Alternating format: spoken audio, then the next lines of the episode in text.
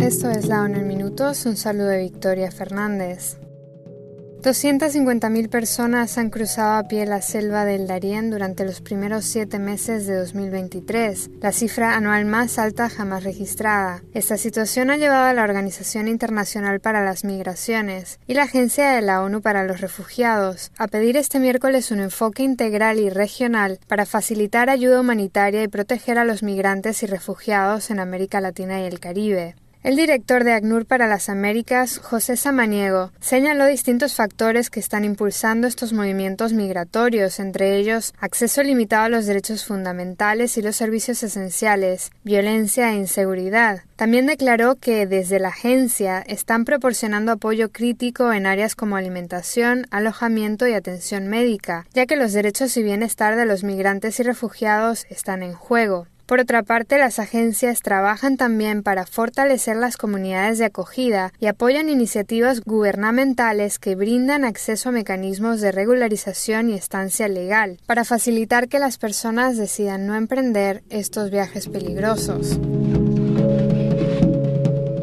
Un grupo de expertos de las Naciones Unidas ha declarado este miércoles que la credibilidad de las elecciones nacionales celebradas en Camboya el pasado 23 de julio se ha visto afectada por graves violaciones de los derechos humanos y severas restricciones del espacio cívico y político. De estas restricciones destacaron la prohibición del principal partido de la oposición, restricciones y bloqueos de los medios de comunicación y el acoso a los supuestos opositores de la élite gobernante. Dado que se espera que el primer ministro de Camboya transfiera el poder a su hijo mayor en un futuro próximo, la comunidad internacional debe permanecer vigilante y preparar una respuesta internacional cohesionada a la crisis democrática del país. Por último, el grupo de expertos pidió al nuevo gobierno de Camboya que cumpla sus obligaciones internacionales en materia de derechos humanos y los acuerdos de paz de París, y que haga frente a las graves violaciones, antiguas y nuevas, que impiden el desarrollo sostenible e inclusivo del país.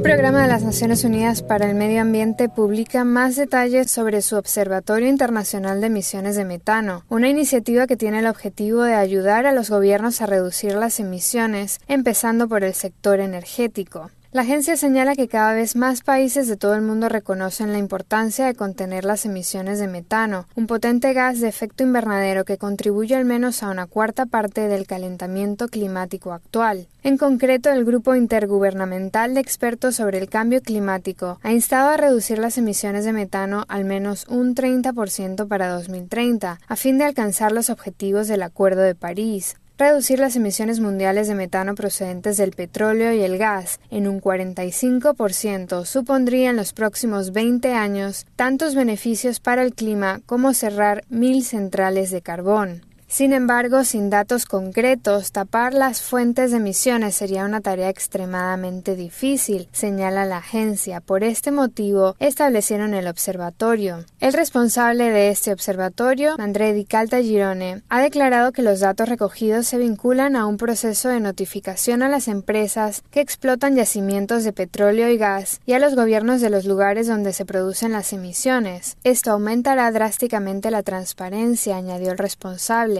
Ahora compartirán estos datos con quienes pueden actuar para reducir las emisiones sobre el terreno. La Organización de las Naciones Unidas para la Agricultura y la Alimentación y el Organismo Internacional de Energía Atómica han logrado revitalizar la industria local del algodón en Azerbaiyán mediante la implementación de un proyecto que utiliza prácticas de agricultura climáticamente inteligente, basadas en técnicas nucleares. El proyecto ha contado con la participación de investigadores y agricultores del país, con esto han logrado incrementar los rendimientos, pasando de una media nacional de 3 toneladas a 8 toneladas por hectárea sobre el terreno en tres provincias, según señalaron las agencias. El responsable técnico del proyecto, Mohammad Saman, declaró que cuando empezaron los suelos estaban muy degradados, la fertilidad era muy pobre, por lo que el suelo no tenía la capacidad de proporcionar todos los nutrientes esenciales necesarios para el crecimiento del algodón. Para hacer frente a esta situación, el proyecto puso en marcha un paquete completo de medidas, incluyendo el rastreo nuclear del nitrógeno en el suelo, el cual es fundamental para el crecimiento de las plantas y en la fotosíntesis.